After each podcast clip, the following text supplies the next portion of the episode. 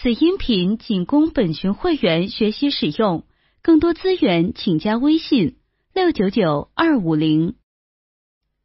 八十年代初期的。对，要说最传统的呢，就是大白菜、粉丝跟豆腐，没有别的。那现在呢，可以加各种各样的青绿叶的蔬菜，或者加一些其他的涮品，呃，都可以吃。但是传统的话，就刚才说那三样。我是董克平，是小宽的好朋友。呃，不知道这样回答您满意吗？他们家牛逼。今天你 get 到了吗？微信 i g e t g e t y get get。伟大领袖毛主席教导我们说：生的伟大，熟的光荣。刚才的声音来自沈鸿飞沈爷。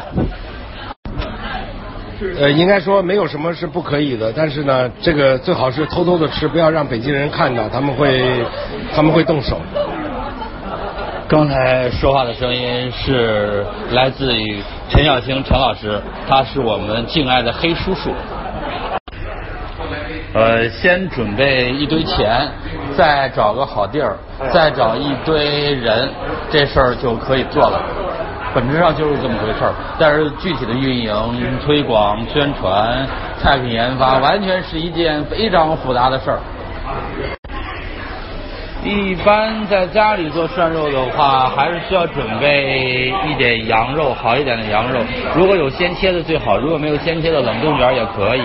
呃，调好的小料就可以了。小料主要是麻酱和呃花生酱，按照一定的比例来调和，里边还要加点韭菜花、酱豆腐等等。呃，但是在家里做其实还挺复杂的，我建议还是去好一点的涮肉馆子里面去吃。呃，这个传统来说，这个叫二八酱。二八酱的原则就是八十的这个芝麻酱加百分之二十的花生酱。我觉得这个经过了很多年的研讨，这还是靠谱的。因为花生酱吃起来不是那么腻，然后芝麻酱吃起来往往会腻。但用花生酱的口感来中和这个口感的腻，这种是比较好的一种方法。当然了，这个东西没有什么好好好不好吃，靠不靠谱，只要你喜欢，怎么吃都可以。建议你去那个当地，你们当地的那个呃刑警队的警犬队，可以先训练一下。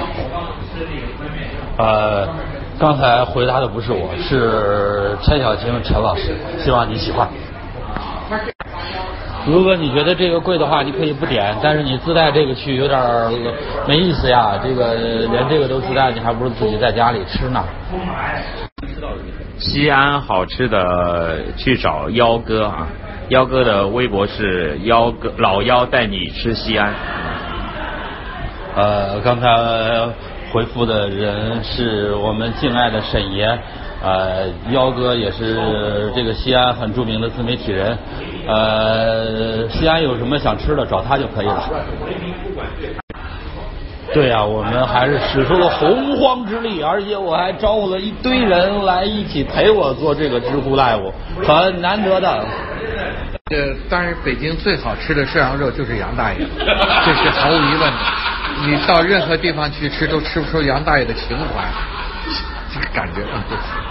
呃，刚才回答的人是杨大爷的老板。当然了，我也觉得杨大爷是北京最好吃的涮羊肉之一。但是以我作为一个吃货的观点来说，除了杨大爷，还有几家可以选择，比如说天桥老金啊、老张啊，呃，什么聚宝源呀、等等，还都不错。所以在北京找这种好吃的涮羊肉，还是要在南城找小馆子。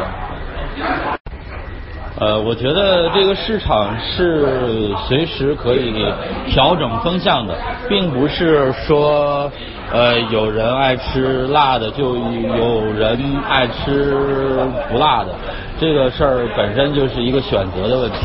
呃，既然有这么多可选择的余地，我还是希望大家能发现各种好吃的的的美妙之处。是吃啥的呀？如果是说吃火锅的话，呃，推荐去那个定西路的邓记，但是火锅是要另外预定的，不是常规的菜单上。的人是沈爷，他是上海的地大。呃，我觉得这个东西要凭直觉。一个食材不好的店，他不太敢上鲜切的羊肉。呃，他如果有鲜切的手切的鲜羊肉的话，他应该不会特特别的差。另外就是去自己熟悉的店，这个应该是不会错的。呃，其实北京涮肉最开始啊，没有这么多可涮的东西，呃，包括什么炸腐竹什么的这些都没有。那时候我小时候，我是北京人啊，我小的时候，那时候在吃涮肉的时候，就几样东西：粉丝、冻豆腐，还有羊肉。而且那个年代都没有黑百叶。黑百叶都是给就是什么毛肚专门这个特供的，那时候只能吃到白百叶。从小时候那时候就觉得特骄傲，为什么呀？白百叶那时候听说是从澳大利亚进口的，长大之后才知道澳大利亚连连牛腩都不愿意吃，更何况牛百叶了。相当于是把好多那什么，真是纯下水，然后进口到出口到咱们这边。刚才这段回复的人是坏蛋坏蛋调频的创始人王硕。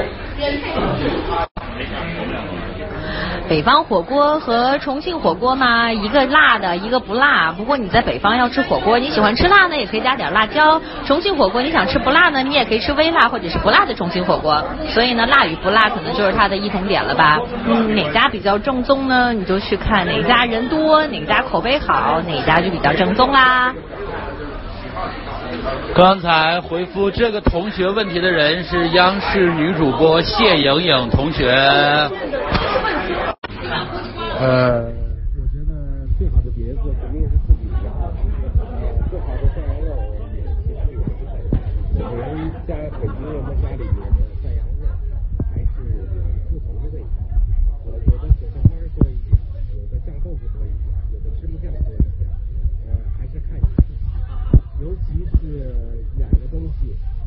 是虾酱，一个是你后面的配料，就是呃葱和。香菜配多少，这其实都是个人的爱好，所以永远没有最好，只有属于自己才是最好。呃，回复这位同学问题的这个粗犷的嗓音是陈小青陈老师，《舌尖上中国》的总导演。这个东来顺和南来顺都是传统的老字号。呃，东来顺呢是以涮肉著称，南来顺呢是以炒菜著称，两个都是非常著名的清真馆子。但是实话实说，因为体制原因，这两家都已经慢慢的落寞。我并不觉得这两家有什么特别独特之处，反而这两家都不是我个人推荐的两两家。呃，景山的满福楼是一家非常好的一家涮肉馆子，我个人也很喜欢。呃，这个回民老满家也是牛街的大户，他们这一家的人做了很多的餐厅，包括有一家很著名的餐厅叫满福楼，还有另外一家叫满满恒记，这都是一家。呃，所以我觉得老满家的这个肉应该都不错。呃，关于这个涮肉蘸什么料，都是公说公有理，婆说婆有理的事儿，没有必要特别多的计较。你喜欢的一。肯定是最好的。传统的小料都是二八酱，百分之二十的花生酱加百分之八十的芝麻酱，但这个比例是可以调的。每家都有自己的独特的东西，呃，少不了的还有虾油，有韭菜花，有酱豆腐，呃，但是这个比例都是每家都有自己的独特的东西。呃，其实听上去感觉挺悬，本质上其实没什么难度，只要调整到哎一时还不错就 OK。这个也是个人的兴趣，我个人喜欢吃嫩一点的，所以我觉得变色即可。有的人喜欢吃老一点的，那就多涮一会儿。呃，因为嫩有嫩的妙处，老有老的风韵，这个还是个人的喜好。我觉得并没有一定之规，除了涮羊肉，其他的也一样，并没有所谓的一定之规。呃，选料的原因，一个核心的就是要干净，呃，干净了之后都还不错，所以并没有一个呃特别固定的一个玩法。香油和麻油的搭配往往多见于四川的火锅，因为呃味道比较辣，麻油和或者香油能够能够给这个呃食材加一层保护膜，用这个来做的话，它的味道会有呃润滑的作用，会吃起来没有那么刺激，没有那么辣。呃，但是如果是北京的涮肉的话，呃传统的吃法还是涮麻酱。呃，这个如果涮香油的话，有点不合适。这个也没有问题，这种吃法呢，可能为了保证这个肉更加嫩，而不至于涮得过老，它是焦熟的。呃，这个跟在滚的这个汤里边涮两下，效果其实是一样的，没有什么对错之分，自己喜欢就 OK。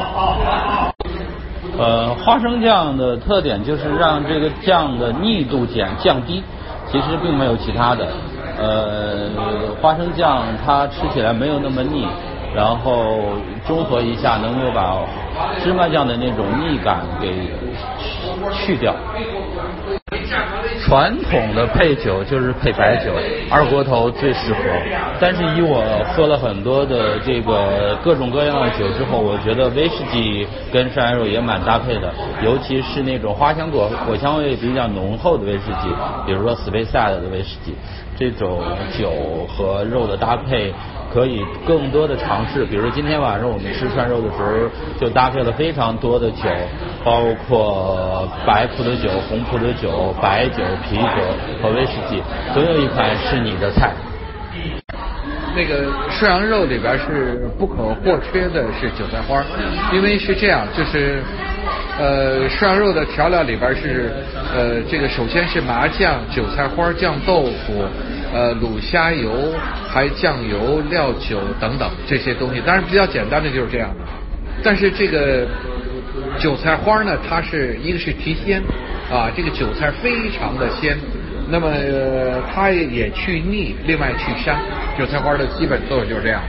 那么在过去那个东来顺的那个涮法时候，它不仅仅加了韭菜花，它还有爆烟的韭菜，然后。拌在料里边，所以你就可想而知这个韭菜花的作用。刚才回复的人是杨大爷的老板，杨大爷，呃，没有两全术，呃，又想吃的好，又想吃的饱，而且还不长肉，呃，就算了。今天你 get 到了吗？微信 i g d t g e t by get get。呃，潮汕牛肉火锅是另外一种体系。我个人最喜欢吃的潮汕牛肉火锅的部位是脖仁儿。三花趾、五花趾，它这个口感更筋道，更有特色。如果是肥一点的话，也可以尝试一下胸口捞。胸口捞是胸口的那一块肥油，但是吃起来是脆的口感，一点都不腻。呃，如果在一家比较生意火爆的潮汕牛肉火锅去吃饭，一定要去早点，因为这个好的部位非常少，去晚了就没有了。呃，我可以按照大纲来说，比如说我现在就开始回复一个北京的涮羊肉的讲究选肉，不知道大家有没有兴趣？我还是先回答大家的问题为主吧。呃，以我狭隘的观点来看，这个世界上并没有一个东西叫正宗。呃，所有的菜品的创新都是根据本地的食材、本地人的口味。本地人的方便程度做出来的妥协和调整，呃，地道这个词儿本身就是可疑的。我觉得只有好吃和不好吃，地道与正宗这个东西吧，其实并没有那么大的意义。呃，吃好吃的，不要吃地道。如果想听大纲的话，那么我从涮羊肉的呃讲究来说，涮羊肉本身是一个。路餐，所谓的路餐就是人们在行军打仗的时候非常简单的吃一口，所以很多的传言是说涮羊肉是来源于呃这个呃元朝的军队在打仗的时候拿这个钢盔呃加一点羊肉一涮就能吃饱一顿。呃，这个说法我有点存疑，但是大致的套路应该是差不多的。它就是一款非常方便、简洁解决吃喝问题的一种一种吃法。同时，这个乾隆皇帝当年做千叟宴的时候，也是以这种火锅为主，也是当时涮羊肉的一个一个非常集大成的一个作品，就是千叟宴。呃，我觉得这个涮肉从北方来说发展了这么多年，形成了以北京为主的。呃，北京吃涮肉的地方很多，如果让我推荐二十家店，我都可以推荐的出来。呃，一般来说，我经常去的都是一些小馆子，而不是像东来顺这种大馆子。其中我来的比较多的是今天我们在这儿的杨大爷，他们家把这个涮肉这个东西做了非常多的变形，呃，有时候看上去有点夸张，但是非常好玩、有趣，同时口味保持非常好。呃，如果找一些老点的店，比如说簋街的裕德福，呃，天桥的老金，还有那附近的老张，还有这个生意非常火爆的聚宝源，还有这个六铺炕有一家叫金生龙，呃，还有这个白桃大街的一家叫李记白水羊头的涮肉等等。其实如果能找出来的挺多的，包括这个平安平安里的这个满恒记，呃，那个鼓楼那边的呃满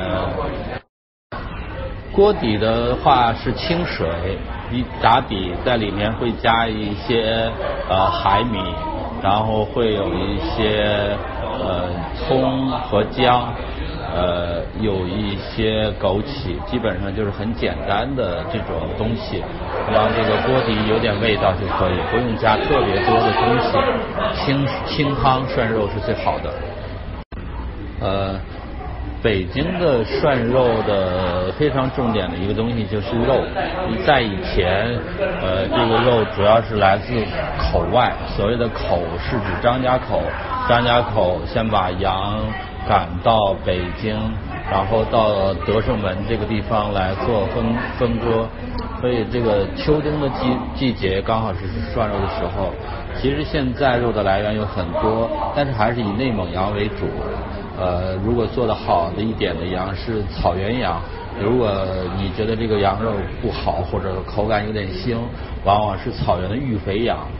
呃，如果从羊的品种来说，呃，比较好的羊的品种包括有乌珠穆沁羊等等，这些都是很好的品种。当然，宁夏也有滩羊，呃，这些都很很正常。但是我觉得从呃，肉质的品种来说，我个人更喜欢吃鲜羊肉，而不是冻羊肉。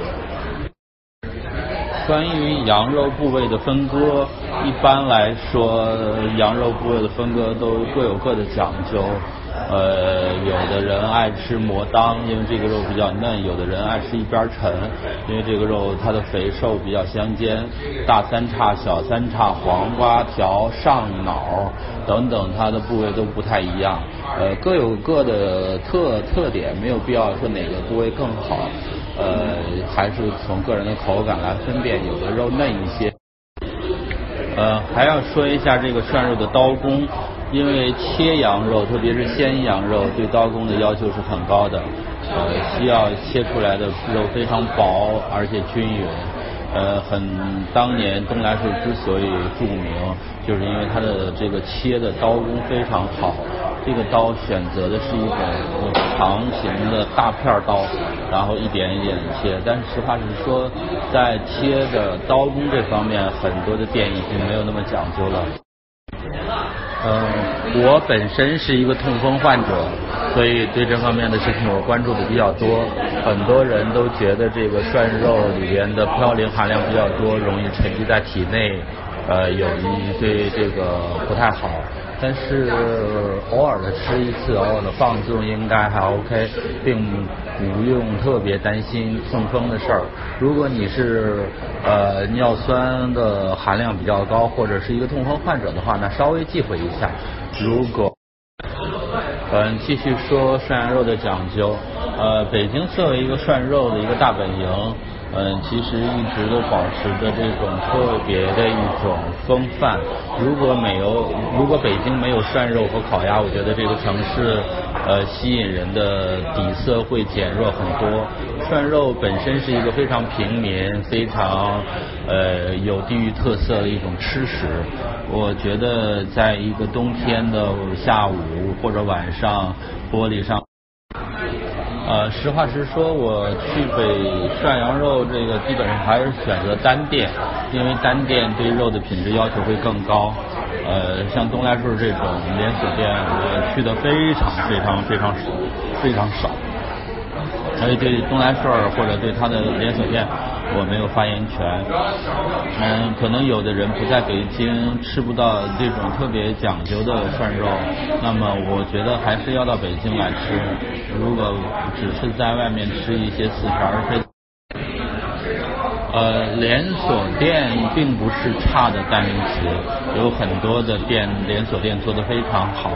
我并不觉得连锁店本身就不好，这种单店就好。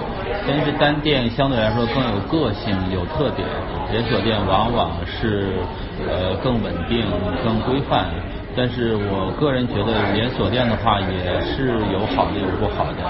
如果北京的连锁店跟涮羊肉相关的，我觉得八先生和杨大爷都。呃，这个之前陈小青老师已经回答过。我觉得正宗的小料里边一定要有卤虾油，要有酱豆腐，要有韭菜花，要有两种的酱，一个种是芝麻酱，一种是花生酱，他们以一个合适的匹匹配的方式做做配对就可以了。呃，涮肉来说，常规的涮法是先涮肉，最后涮菜。呃，因为这个涮肉之后，它才更好，更这个汤不不浑。如果先涮菜的话，这个肉里面会有一种浓浓的菜味，这个菜味有时候不太爽。呃，涮羊肉同时涮鱼丸儿什么的，我我不觉得涮羊肉跟鱼丸儿很搭配。呃，所以我个人不太喜欢。令人心满意足的火锅就应该是像我们今天这种，呃，要有好酒、好肉、好朋友。你就说让我再说一段，说一段什么呢？是说一段 rap 呢，还是说一段绕口令呢？还是说一段新闻呢？还是说一段财经数字呢？还是说一段什么呢？吃锅子的涮羊肉特点主要是炭火，炭火的温度更高，可以达到四百八十度。如果正常的气火锅，这个温度只能到两百多度。呃，温度高，自然它的呃风味更足一些。所以，如果有可能的话，还是使用炭火。我个人觉得白酒更适合搭配。老北京的涮肉，呃，威士忌更适合搭配重口味的火锅，而这个黄酒可以配一些更江南的东西。但是我觉得用呃什么东西来配潮汕牛肉火锅呢？我觉得用葡萄酒配和用干邑配都蛮搭配的。那个，您您这个问题呢，就是比较复杂。就是那个涮羊肉应该怎么吃，肉和小料的选取，呃，有什么搭配和讲究？是这样，就是你想，呃，肉更香的时候呢，那么，呃，你这样就吃的时候，你先去尝肉啊，肉呢，你先涮完了以后呢，你先闻一下，闻一下肉，闻一下呢，这是能够闻到。呃，奶香味儿的呃羊肉是最好的。如果你闻到这个羊肉什么味儿都没有的话，它有两种可能：一种它可能不是羊肉；另外一个呢，就是它这羊肉可能比较小、比较柴、差一点的羊肉啊。那么这个这个这是一种判断。那么小料呢是配合着羊肉来吃的。那么小料有人爱重料，呃，也有人爱青料，是根据每个人不同的口味来选择的啊。那你是喜欢吃更重的调料，还是更喜欢呃选用比较好的羊肉？是在您的口味上的来选择。谢谢。以羊肉为主，牛肉为次，一起涮没问题，这个不用有什么先后顺序之分。呃，对于我个人喜好来说，更喜欢葡萄酒和威士忌，所以我经常推荐各种各样口味的葡萄酒和威士忌。如果是吃涮肉的话，如果有威士忌的话，我觉得高地或者 Speyside 的威士忌那种清香、果香味更浓厚的会好一些。如果爱里岛的非常重的口味的泥煤味的威士忌有点不太合适。呃，许多这种火锅店或者涮肉店的调料都是自助式的，用自己来搭配。呃，常规的这个料应该都可以满足。这个还是个人喜好，我觉得这个料不要太重，要轻一点，不要叫带放太多的辣椒，也不用放太多的咸味的东西，要体验出这个肉质的本身的香味和甜甜甜甜的感觉。这种事儿就是萝卜快了不洗泥。很多人觉得洋房大都涮肉怎么怎么样，特别是总店如何如何。主要的原因是这么去了那么远的地方，他觉得不好吃，有点不正常。呃，但是我觉得那个地方能做出非常好的涮肉来，但是往往是看人下菜碟，有时候经常这是经常事儿，所以也不用迷信。呃，在家里吃火锅其实就是更多的以方便为主，呃，有什么算算什么，不用那么特别调制的小料。而且实话实说，对一个火锅或者涮肉来说，肉的本身的质量比小料调的好不好要重要一万倍。呃，所以我觉得调小料这个事儿吧，相对来说简单。如果有好的羊肉的话。什么小料都没有，一样也很好吃。呃，吃涮羊肉除了羊肉，你还能点什么呢？就是以羊肉为主呗。呃，反正我的经验就是吃涮羊肉，我连菜都不点。很多人还要那个故作这个矜持的要点点菜，其实吃肉就足够了，不用点别的。呃，涮粉丝。如果不塌到一起，一个一个一个原因就是每次少涮点儿别涮一坨，别涮那么多。第二就是时间要稍微的短一点别涮那么长时间。哈哈哈哈哈哈哈哈！英雄所见略同。嗯，这位挚友如果知道拿羊尾油润锅的话，应该是一个资深的涮肉爱好者。呃，如果之前有这个羊油润下锅，会给这个锅带来一点点肥润的感觉，所以这个过程叫肥锅。我个人觉得，如果有条件，还是润一下的好。以北京为例，我觉得有一些寿喜锅还做的不错。我平时比较喜欢去的是鼓楼店的鼓楼的熊野。他们家的寿喜锅我很喜欢。今天你 get？微信 i g e t g e t y get get。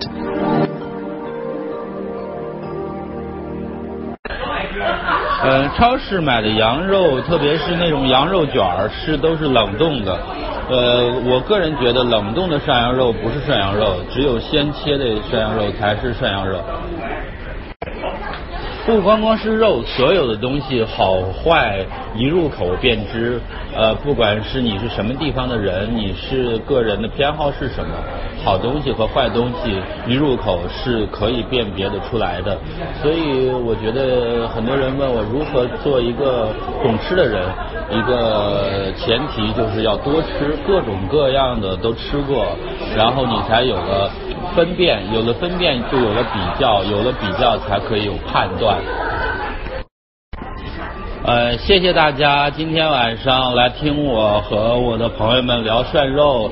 也非常感谢今天一起回答这个知乎 Live 的田小青老师、沈鸿飞老师、董克平老师，还有杨大爷的老板杨大爷。当然还有央视的女主播谢莹莹，他们给这次的呃知乎 Live 增加了很多别样的颜色。当然还有还有。今天你 get 到了吗？微信 i g e t g e t 把 get get。